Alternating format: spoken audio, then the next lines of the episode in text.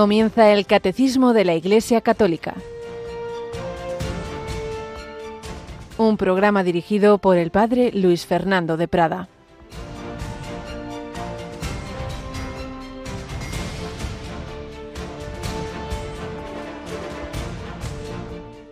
Actuamos como enviados de Cristo, y es como si Dios mismo exhortara por medio de nosotros.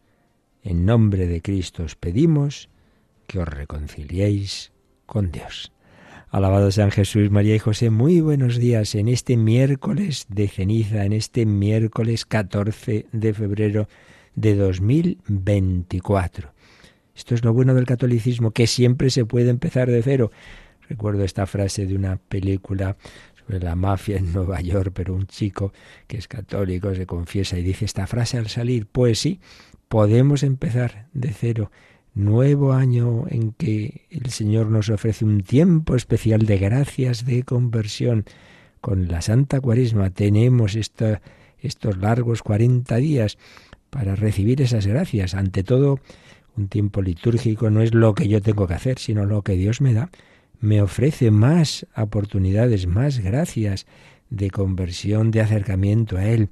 Ante todo se me pide creerlo, créelo, créete la buena noticia y en consecuencia conviértete.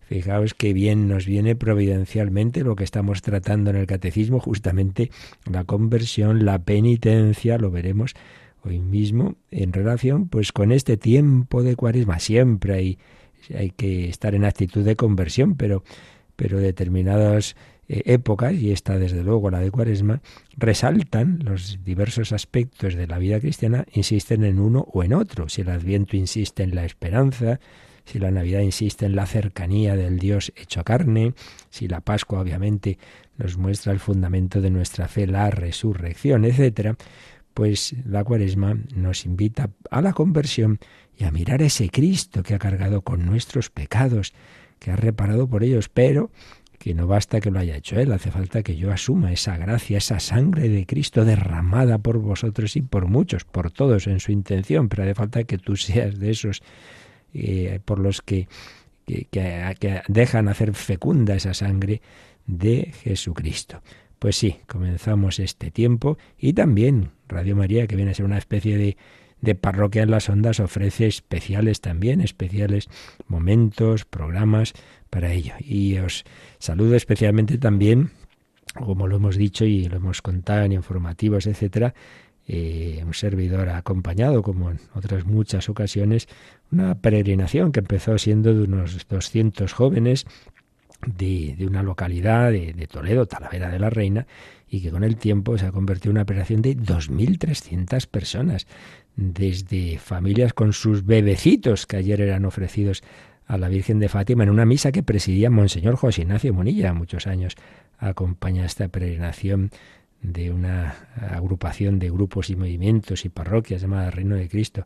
Unos 80 sacerdotes, muchos de ellos los conocéis. La verdad es que nos encontrábamos, bueno, todos en familia. Saludo a todos ellos y a muchísimos de los participantes en esta peregrinación, oyentes de Radio María, que me iban saludando por aquí y por allá, que felicitaban también las bodas de plata de Radio María. Pues sí, sea en Fátima, que menudo mensaje de llamada a la conversión nos dejó ahí la Virgen, madre mía qué mensaje tan potente, tan fuerte, sea en, peregrinaciones, sea a través de las ondas, el mensaje es el mismo. El Señor nos ama, el Señor nos ofrece su gracia, su misericordia. No seamos tontos, no nos quedemos con los ídolos que nos engañan. Conviértete, cree la buena noticia. No juegues con tu vida, que esto se acaba volando. Acuérdate que eres polvo y en polvo te convertirás. Pues así, eh, con espíritu de, penitencia. Yo recuerdo, esto está bastante olvidado, que, eh, claro, ante todo, como veremos hoy en el catecismo, la penitencia ante todo es una actitud interior, sí, cierto. Pero así como uno dice, yo te quiero mucho y no te lo expreso nunca, dices, hombre, di palabras, di un abrazo, un gesto, un beso, según el tipo de amor que sea, hombre, pues también la penitencia también debe expresarse. Somos seres que, que, tenemos un cuerpo, expresión del alma, y además vivimos en sociedad, en comunidad y en la iglesia de una manera muy especial. ¿Por qué lo digo? Porque aunque sea la penitencia ante todo algo interior, como nos insistirá el Evangelio de, de hoy, pero también debe expresarse y de una manera comunitaria. Y así como el momento clave de reunirnos los cristianos en la Eucaristía es el domingo, porque Jesús resucitó el domingo, pues también hay tiempos especialmente penitenciales, todos los viernes del año. El día en que murió Jesús son días penitenciales, todos, ¿eh? no solo los de Cuaresma. Y como un signo comunitario, porque somos iglesia y que todos hagamos algo de algún sacrificio común, pues sabéis que desde hace siglos está la abstinencia de carne los viernes abstinencia de carne, que lo importante es el espíritu, claro, porque si uno dice, no, yo no como carne, me tomo el pescado y el marisco más rico, hombre, pues ese no es el espíritu.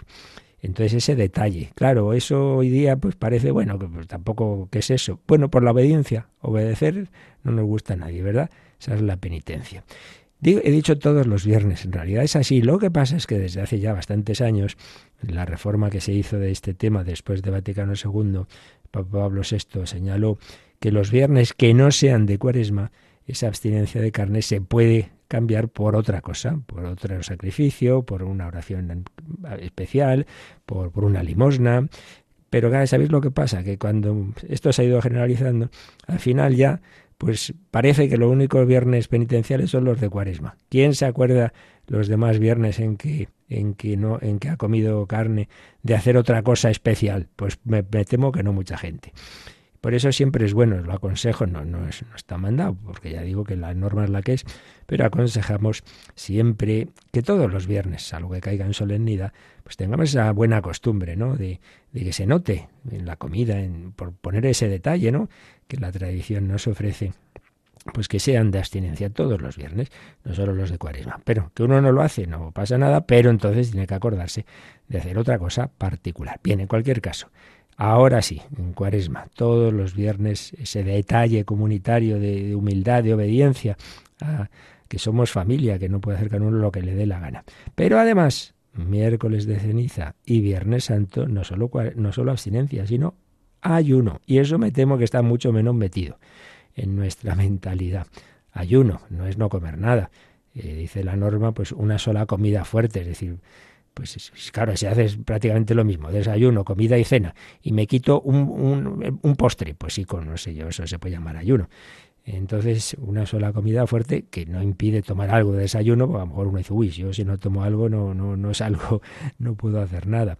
Eh, pues, pues puedes tomar algo, puedes tomar algo antes de, de, la cena, pero hombre, que se note un poquito pasar hambre, que no nos vamos a morir.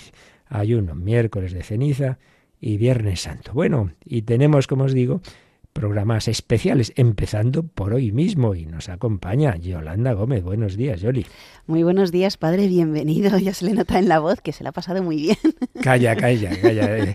Bueno, no ha parado de llover y claro, uno tiene que hablar y, y, entonces sí está Habrá cantado un poco también, espero. No, no, nada, nada, nada. Para eso dejaba a nuestros curas que bien conoces, por ejemplo, Pelayo, ¿verdad?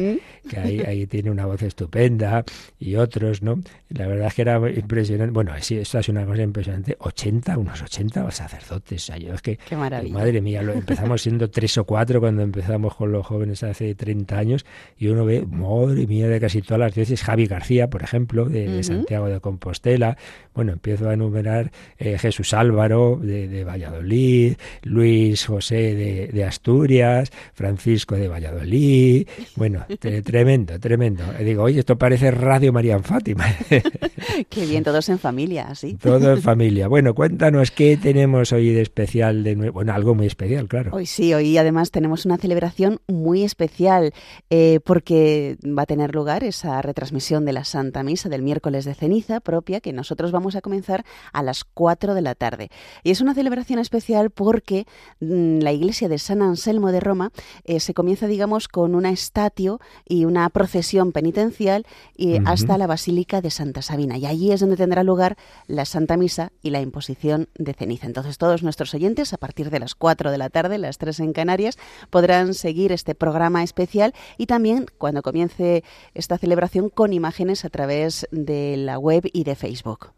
Así es, así que hoy tenemos esto y por cierto me está también viniendo a la mente que como antes has anunciado, miércoles que como todos los miércoles a la noche, a las 11, 10 en Canarias, tenemos el hombre de Dios. Y digo, que me venido a la mente que también estaba en Fátima un joven carmelita italiano que está en Salamanca, en la misma casa en la que vivió sus tres últimas semanas este joven salmantino, eh, Fray Pablo María de la Cruz, que hizo los votos en artículo mortis, un testimonio impresionante de un, de un joven que con otros amigos suyos conoció eh, se acercó a los encuentros que había de, jóvenes por el de Cristo en Salamanca, entonces empezaron a, hacer un grupo allí cristiano y bueno, se, una, se fue forjando su, su vocación mm, sabiendo que tenía un cáncer desde hacía ya unos años y de repente ese cáncer dio un salto y, él vio que tenía esa vocación carmelitana y le dieron permiso, mm, se hizo dispensa de todo lo que hace falta, claro, para hacer los votos y los, los hizo, los votos él, como carmelita descalzo y en tres semanas que convivió allí murió. Pues bien, este, este sacerdote joven eh, carmelitano estaba también en Fátima y nos, nos habló ¿no? de cómo para él el ver a Pablo y lo que le oía decir, pues le recordaba lo que ya sabemos y nos recuerda este día de hoy, ¿no? Que estamos hechos para la vida eterna. De hecho, el lema de la peregrinación de este año es Soy del cielo, que es cuando Lucía le pregunta a la señora, ¿usted quién es? ¿De dónde viene? Soy del cielo. Somos del cielo. Estamos llamados a la vida eterna. Y lo digo porque en el programa de esta noche habrá también un momento en que oiremos el mensaje que dejó grabado este chico antes de morir, mensaje precioso, invitándonos a tener esa mirada a la vida eterna, no tener miedo a la muerte, a asumir la cruz, a confiar, etcétera, etcétera. Así que esto es lo de hoy. Pero luego en Cuaresma, Yoli, tenemos bastantes cosas todas las semanas. Claro, queremos vivir aquí en Radio María también este tiempo de Cuaresma y ayudarnos entre todos pues a vivirlo con más intensidad y prepararnos mejor para esa conversión y estar más cerca del Señor. Con lo cual, todos los viernes de Cuaresma vamos a tener eh, a rezar el Vía Crucis. Este primer viernes, el 16 de febrero, lo haremos a las 6 de la tarde. Siempre va a ser a las 6 de la tarde, salvo un viernes, que será en marzo porque estaremos retransmitiendo la novena de la gracia desde Navarra. Pero que lo sepan nuestros oyentes, vía Crucis a las 6 de la tarde, las 5 en Canarias. Y este viernes será desde la Basílica de San Pascual Bailón en Villarreal, en Castellón. Y también otro de la programación especial, otro momento, serán esas charlas cuaresmales que va, eh, serán, tendrán lugar la semana que viene. Empezarán pues desde el lunes hasta el sábado y a las diez y media de la mañana, las nueve y media en Canarias, y las impartirá el padre Jorge Miró, que es sacerdote de la Archidiócesis de Valencia y también le sonará a nuestros oyentes Jorge Miró por ser colaborador también en esta radio en el programa Catequesis en Familia.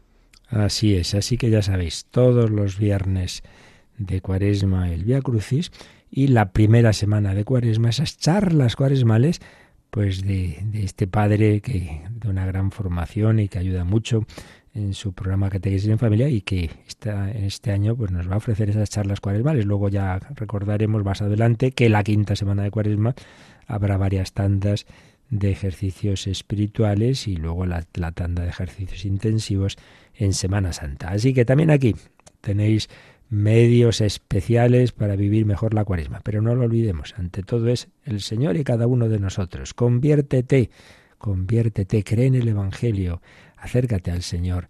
Y no olvidemos, el sacramento por excelencia de, de, conversión es justo el que estamos explicando en el catecismo. La penitencia, la reconciliación, la conversión, la confesión, llamémoslo como queramos, pero ya sabemos lo que hay. Bueno, pues hoy en lugar de nuestra en nuestro relato de, la familia de Santa Teresita, pues hemos recordado esta, esta clave, estas claves de este tiempo que comienza la Santa Cuaresma y vamos a pasar ya directamente a la explicación del punto del catecismo donde estábamos, que no puede cuadrarnos mejor que, que para este miércoles de ceniza que con los números que vamos a ver ahora mismito. Así que adelante a comenzar con confianza en el Señor la Santa Cuaresma.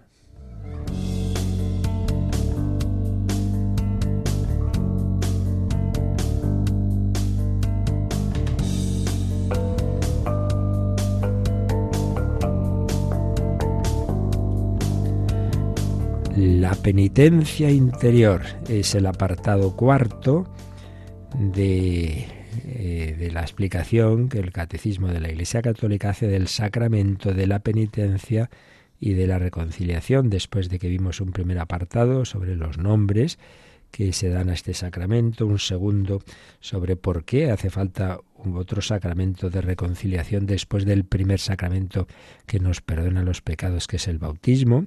Luego hablamos de la conversión de los bautizados, porque sí, sí, yo me convertí a Cristo, me bauticé, pero sigo cayendo. Pues sí, porque seguimos teniendo la debilidad, seguimos en lucha.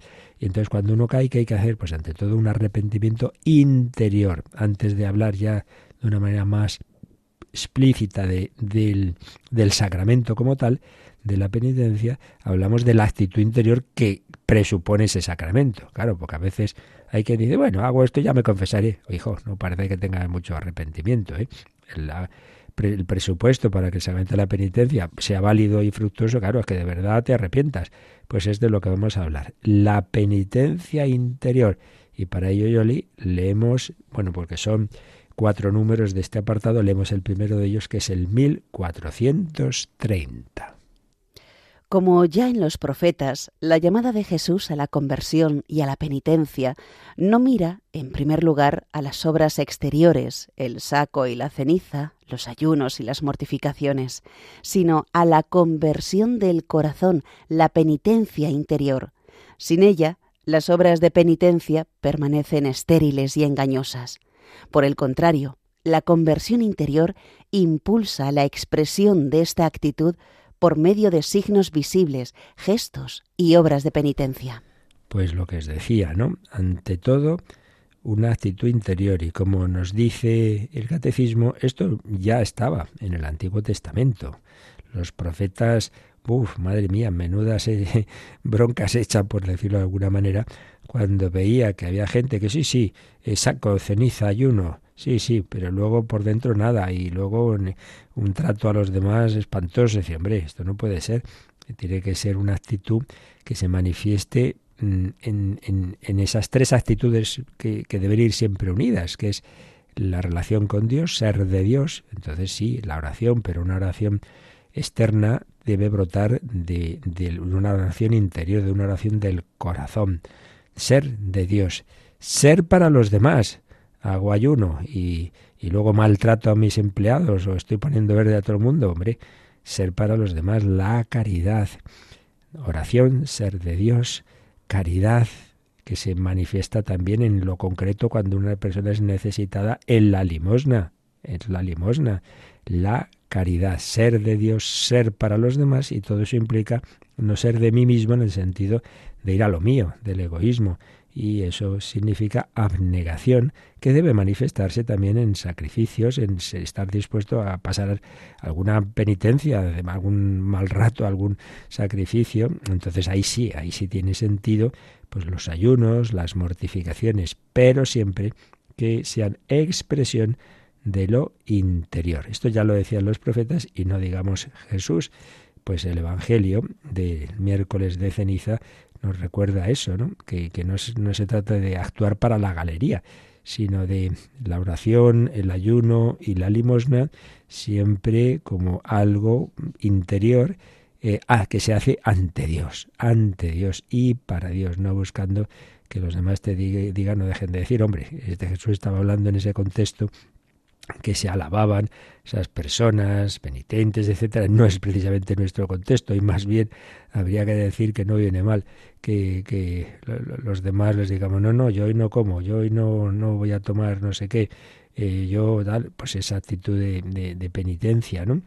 Pero sin olvidar esto, que esto siempre es fundamental que el cristianismo es religión del corazón, bien entendido no en el sentido eh, sentimentalista en que se suele usar esa expresión del corazón, sino en el sentido de lo más hondo de la persona humana, allí en, el yo, el yo interior, ese yo pues quiere ser de Dios, quiere relacionarse con Él, quiere insistir en, en, la vida de oración y se arrepiente de lo que ha hecho mal. Y ese arrepentimiento se manifiesta también, pues exteriormente, corporalmente, las penitencias, pero siempre como algo interior. Y tenemos aquí unas citas que nos ha puesto el Catecismo, dos del Antiguo Testamento y una del, del Nuevo, que es justamente la que mencionaba yo antes. El Antiguo Testamento, Joel, Joel, el profeta Joel, capítulo 2, podemos coger, sí, aquí menciona en los versículos 12 y 13,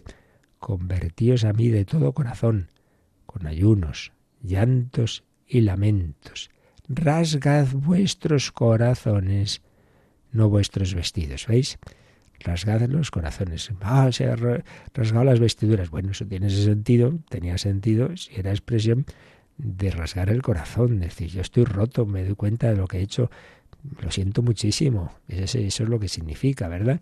Rasgad vuestros corazones, no vuestros vestidos, y convertíos al Señor vuestro Dios, un Dios compasivo y misericordioso, lento a la cólera y rico en amor que se arrepiente del castigo.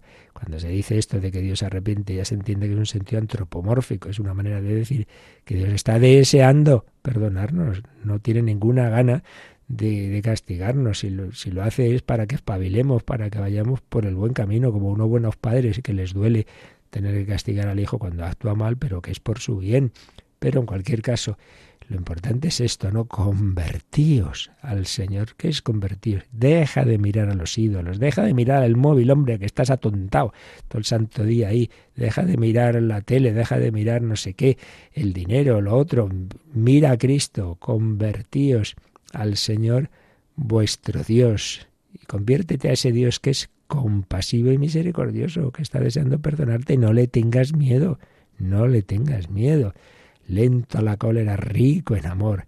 Pues es lo que nos dice el profeta Joel, una entre mil citas que podía traernos el catecismo de llamada a la conversión. Y otra muy bonita es del profeta Isaías, capítulo 1. Lo cogemos desde el 16, sí, aquí catecismo cita 16, 17, dice, lavaos, purificaos, apartad de mi vista vuestras malas acciones, Dejad de hacer el mal, aprended a hacer el bien, buscad la justicia, socorred al oprimido, proteged el derecho del huérfano, defended a la viuda, ¿veis? Son todas esas actitudes que se refieren a la relación con Dios y con los demás. Siempre es el test. El test de que va bien mi relación con Dios es que también eso repercute en la relación con el prójimo, si no es un ritualismo vacío. Lavaos, purificaos. ¿Y cómo se lava y purifica uno? Bueno, pues si no está en, en, Cristo, acercándose a Él y recibiendo el bautismo. Y si no, ¿cuál es el segundo bautismo, el bautismo laborioso? Pues la penitencia, el sacramento de la penitencia. Y su preparación y su conclusión y su expresión en obras penitenciales. Pues eso, mortificaciones, etcétera. Lavaos, purificaos, apartad de mi vista vuestras malas acciones, dejad de hacer el mal. Aprended a hacer el bien, a hacer el bien. No se trata solo de no hacer el mal, sino de hacer todo el bien posible. Por eso hay pecados de omisión. Yo podía, debía haber hecho esto y lo otro y no me ha dado la gana, por pereza, por no meterme en líos. Aprender a hacer el bien. ¿Qué más? Dice Isaías, buscad la justicia, socorred al oprimido, proteged el derecho del huérfano, defended a la viuda, ¿veis? Esa dimensión de caridad, con los más necesitados. Y entonces, versículo 18, venid entonces y discutiremos, aunque vuestros pecados sean como escarlata, quedarán blancos como nieve. Aunque sean rojos como la púrpura, quedarán como lana. ¡Qué maravilla! ¿Cuántas veces dice, no, el Dios del Antiguo Testamento, Dios justiciero? Pero ustedes han leído unos cuantos versículos olvidando el contexto de este Dios que está insistiendo siempre, que está deseando nuestro perdón, que está deseando nuestra felicidad. Aunque vuestros pecados sean como escarlata, quedarán blancos como la nieve, como lana. Esto es muy importante. Hay muchas personas que son conscientes de haber actuado muy mal y luego pues dicen, ay madre, yo esto ya no tiene solución, ya, esto cómo va a perdonarme Dios esto que he hecho, esto lo he oído demasiadas veces, ¿no? Y, siempre recuerdo una, anécdota que, hace años me contó, bueno, le oí contar al, en primera persona, ¿no? Una pareja de novios, ella muy creyente y practicante, él no, pero en una ocasión ella le dijo que fuera a recogerle, a recogerla al final de una misa. Y, hubo, no sé si hubo un malentendido de, la hora o lo hizo ella posta. El caso es que si, si la misa acababa a las siete, este chico se presentó a las seis, entró a la iglesia a ver dónde estaba su novia y, y, resulta que estaba empezando la misa y sacaban justamente una imagen de la Virgen Peregrina de Fátima por el pasillo y, y estas cosas del Señor que, que de repente como que se cruzaron las miradas de esa imagen de la Virgen de Fátima, tiene esa mirada como, como triste por el pecado del hombre, ¿no? Y se cruzaron las miradas de ella y de este chico. Y, y justo en ese momento alguien decía por, por la megafonía, hay sacerdotes confesando. Y sintió, sintió que después de muchos años alejado de la iglesia, era el momento. Y se fue a confesar y decía, madre mía, madre mía, si llevo, me parece que eran siete años, eh, que, que, no he pisado una iglesia, ¿qué me va a decir el sacerdote? En fin, con todos estos pecados. Y contaba que después de decir todos los pecados, el sacerdote le dijo, aunque tus pecados fueran más que las estrellas del cielo, la sangre de Cristo aún pesa mucho más. ¡Qué maravilla! Y tú, querido oyente, si alguno me oye y le pasa esto, ay, ay, ay, es que yo siempre estoy con esa carga de todo lo que yo he hecho. Vamos a ver, que Dios cuando perdona, perdona, olvida, rehace nuestra vida, la recrea tu corazón. Aunque fueran como escarlata, quedarán blancos como nieve. La sangre de Cristo pesa más. Donde abundó el pecado, sobreabundó la gracia. Déjate purificar por la sangre de Cristo. Y luego ya la tercera cita ya es del Nuevo Testamento, es el capítulo 6 de San Mateo, pone aquí varios versículos, que son pues precisamente cuando Jesús dice cuidad de no practicar vuestra justicia delante de los hombres para ser vistos de ellos, si no, tendréis recompensa de vuestro Padre Celestial. Entonces habla de esas tres grandes actitudes. Cuando hagas limosna, no mandes tocar la trompeta ante ti a la gente y dice, oh, fíjate qué limosna hace ese. No, no, no, no. Que no sepa tu mano izquierda lo que hace tu derecha. Y cuando oréis, pues no, aquí que vean que soy una persona muy piadosa y bien que se me vea bien de pie ahí en la iglesia, que es como solían orar los israelitas. No, tú métete en tu cuarto, cierra la puerta, ora a tu Padre. Cuando ayunes, que no, la gente dice, fíjate qué, penitente es este, no, no, no, tú que, que tu ayuno lo note no los hombres, sino tu Padre, que está en lo escondido, y tu Padre que ve lo escondido, te recompensará. Conversión del corazón, porque Cristo nos ama, porque Cristo nos mira con misericordia porque Cristo es capaz de purificarnos. Aunque nuestros pecados sean muchísimos, una larga historia de pecado, y, y sean rojos como escarlata, como decía el profeta Isaías, quedarán blancos como la nieve. La sangre de Cristo pesa mucho más, nos libera, nos libera de nuestras esclavitudes. Cristo nos da la libertad. Vamos a meditarlo, vamos a pedir al Señor esa actitud del corazón que nace de la confianza en que es mucho mejor vivir con Cristo. Conviértete y cree la buena noticia, la buena noticia de que Dios te ama, de que es capaz de cambiar tu vida, de rehacer toda tu historia, de hacer una historia de santidad, anda que no hay santos que han sido unos elementos y luego como el Señor los ha ido transformando. Pidamos esa verdadera libertad, esa alegría de sabernos amados, perdonados, redimidos, por la sangre de Cristo.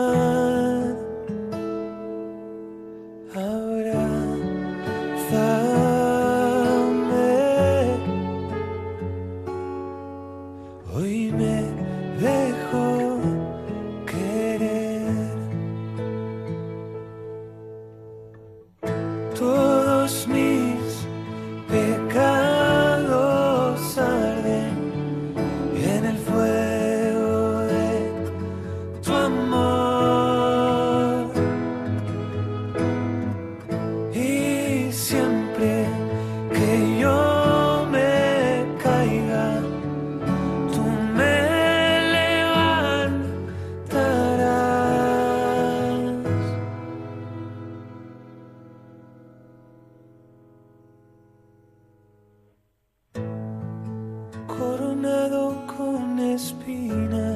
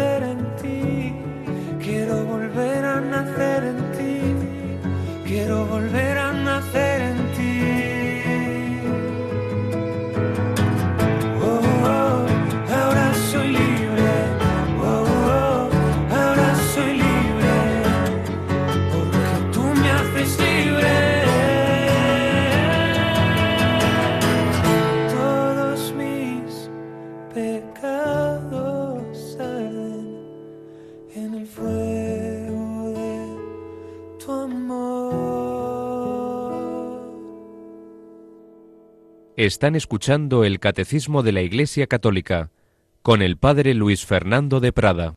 Todos tus pecados arden en el fuego de tu amor, pues échalos ahí ese fuego, por ese arrepentimiento y por esa confesión donde el Espíritu Santo, esas llamas de fuego, consumen nuestros pecados.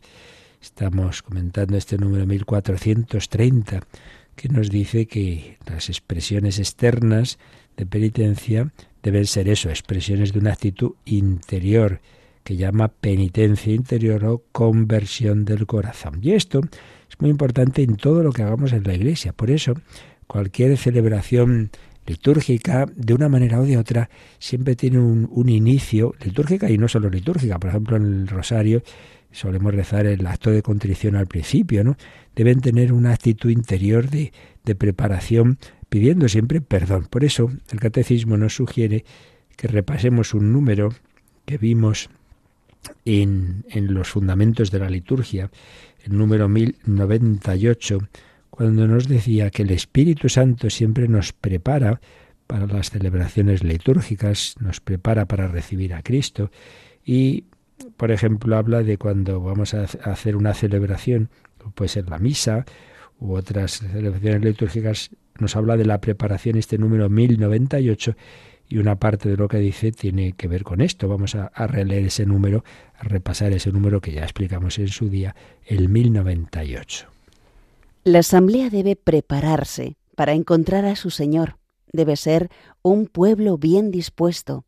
Esta preparación de los corazones es la obra común del Espíritu Santo y de la Asamblea, en particular de sus ministros. La gracia del Espíritu Santo tiende a suscitar la fe, la conversión del corazón y la adhesión a la voluntad del Padre.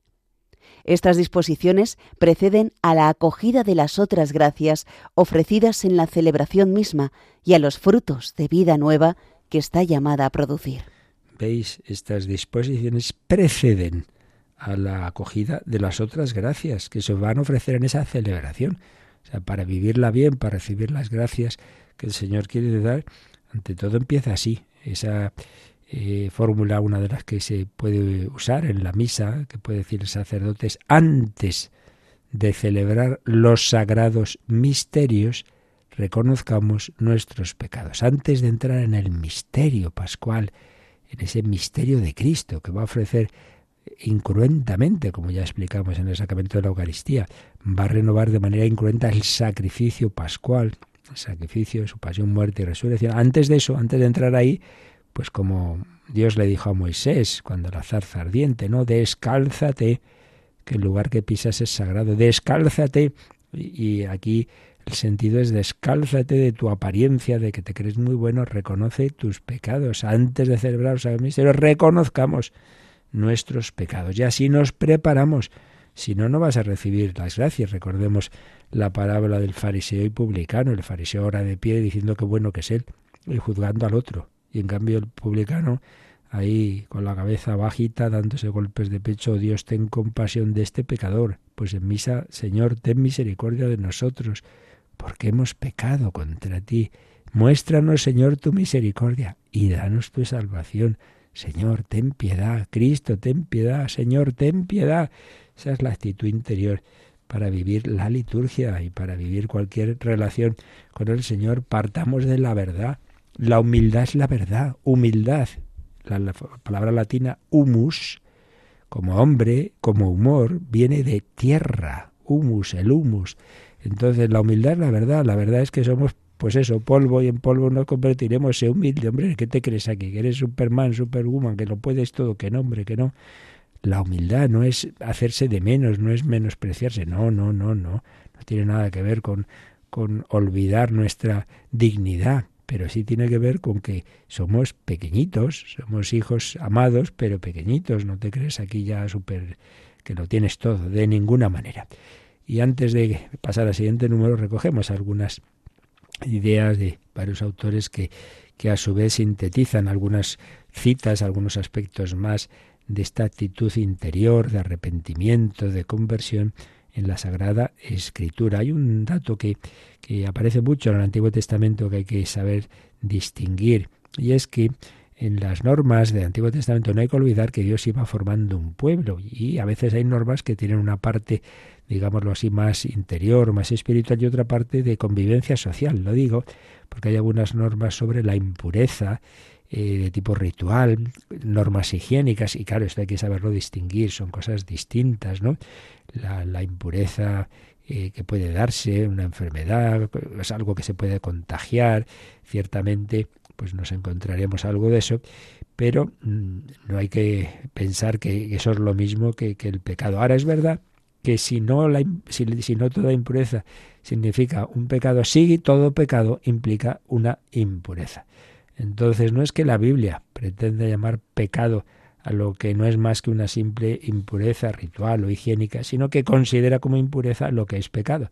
Entonces, en este sentido, nos encontraremos diversas expresiones, diversas citas en el Antiguo Testamento, ¿no? En que se habla de, esa pureza. Pero ya digo, hay que, hay que verlo en este sentido, de que si por un lado hay que tener cuidado de, de, cuidar esa, esa higiene o esos mm, evitar ese tipo de situaciones peligrosas, mucho más para el alma. Pero lo que realmente importa es, ante todo, esa actitud interior. Entonces, el Antiguo Testamento insiste mucho, ¿no? Que el hombre no siga apegado a su pecado, una expresión que podemos ver en el segundo libro de los Reyes 3.3, que renuncia a él, que se aparte de él. En fin, no voy a ir diciendo las citas, son muchísimas que aparecen en el Antiguo Testamento, que vuelva a Dios. Son todo expresiones habituales, ¿no? Renunciar al pecado, apartarse del pecado, volver a Dios. Es el movimiento inverso del pecado que ha conducido al hombre a apartarse de Dios. Pues ahora al revés. Por ejemplo, Jeremías 5:22. Volved hijos rebeldes. Yo quiero curar vuestras rebeldías. Qué maravilla. Volved, hijos rebeldes. Si no voy a, a regañaros, voy a curaros. O también Oseas 6.1. Venid, volvamos a Yahvé. Él nos despedazó y nos sanará. Nos hirió y nos vendará las heridas. Nos hirió.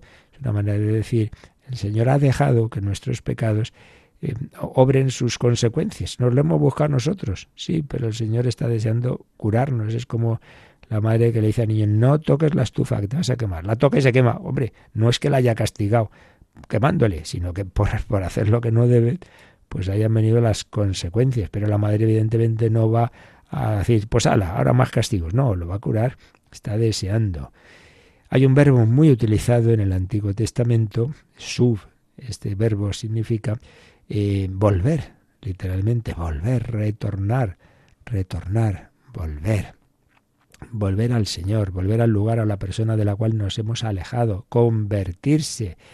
En la versión griega del Antiguo Testamento, la que se llama los 70, se traducía por la palabra griega epistrefrein, epistrefein.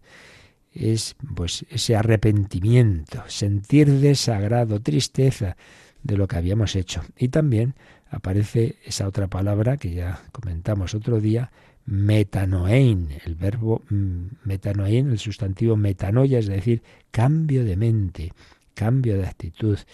El Señor nos invita a cambiar por dentro, a cambiar.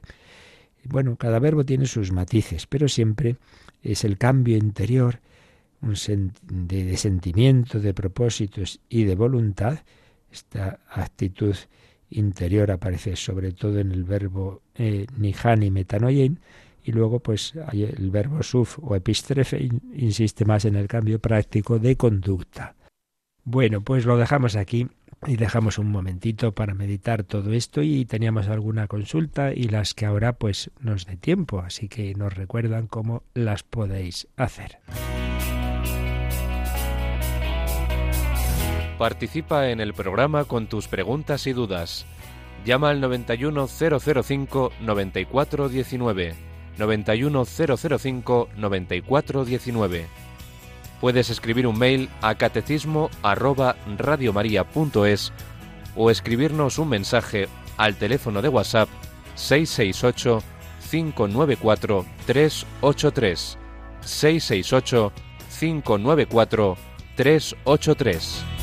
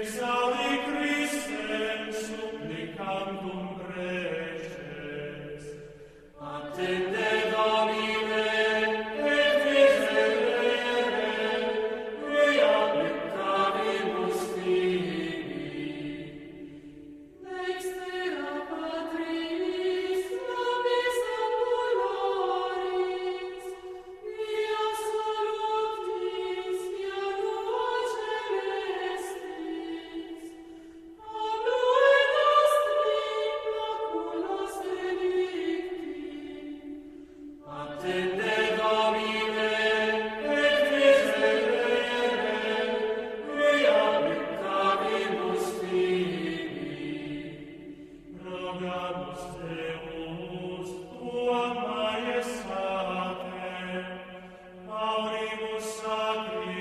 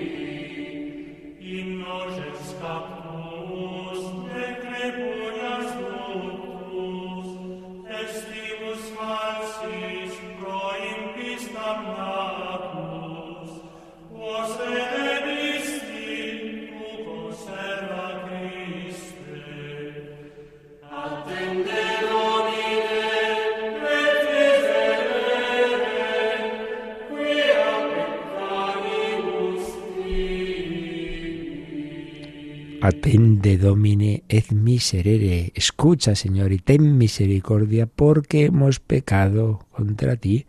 Sí, sí, sí, nos hemos portado mal, pero confiamos en tu misericordia. Escucha y ten misericordia de nosotros, porque hemos pecado contra ti.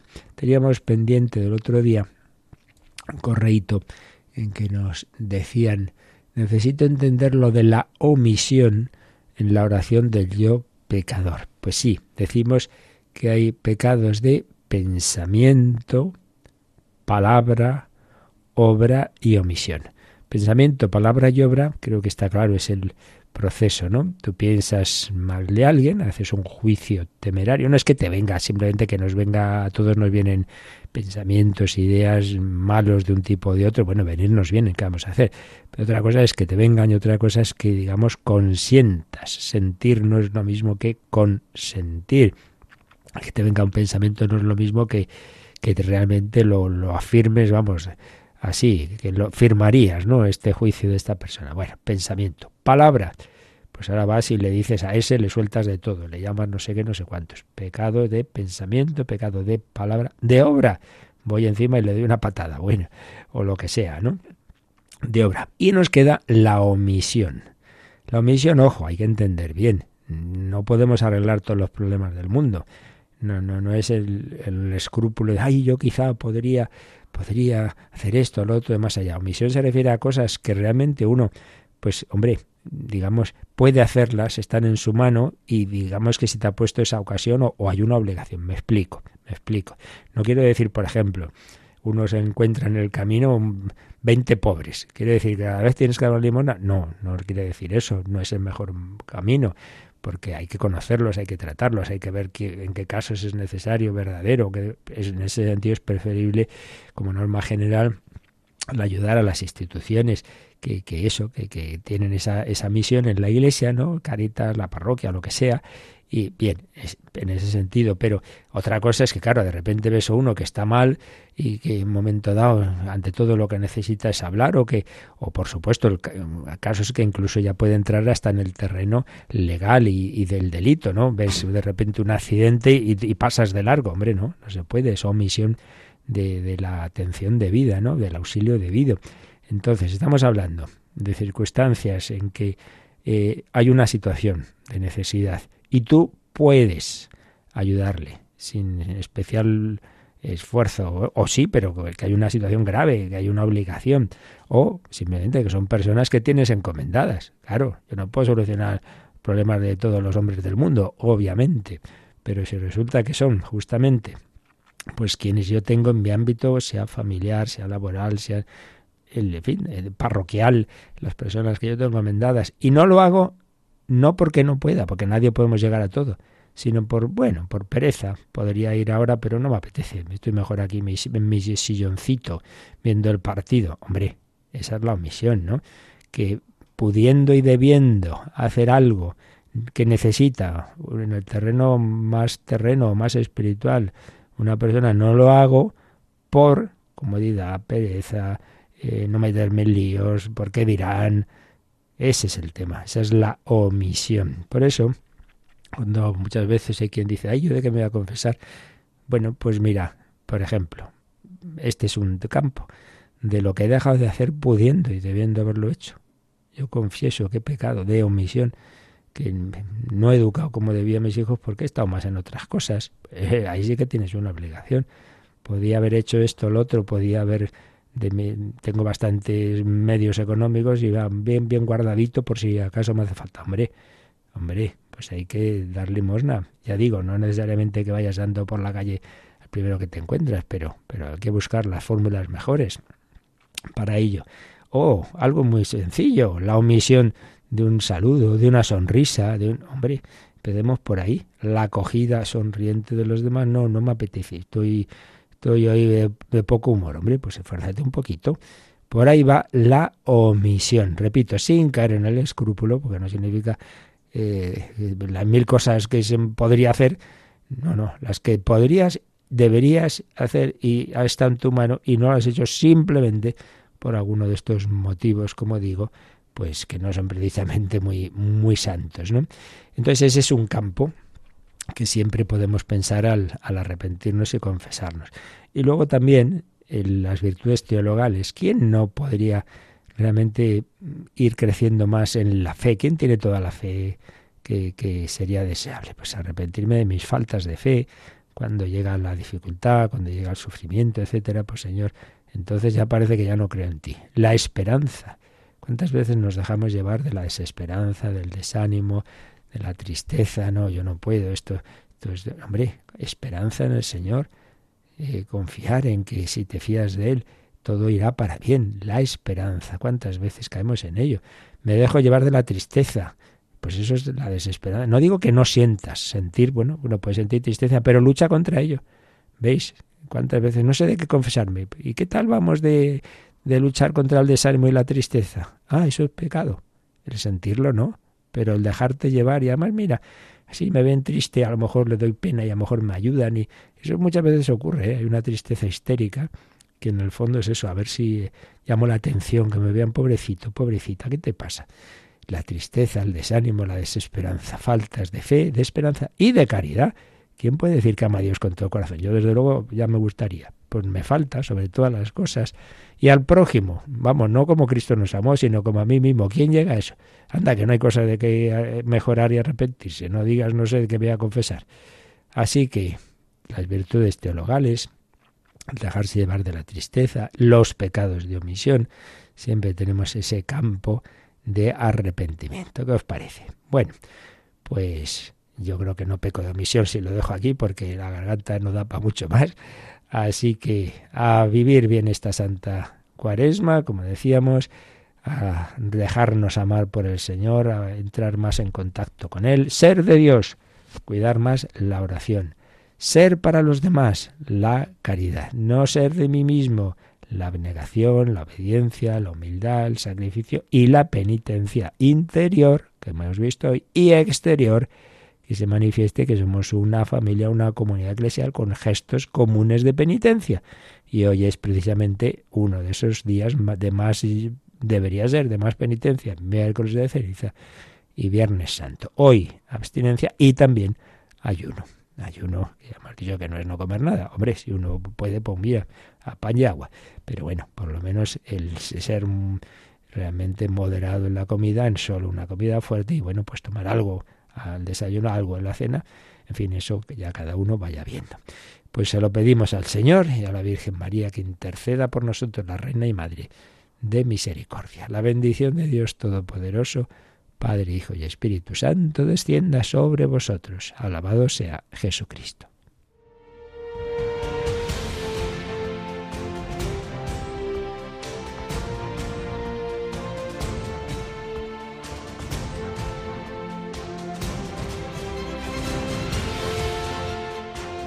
Han escuchado en Radio María el Catecismo de la Iglesia Católica un programa dirigido por el padre Luis Fernando de Prada.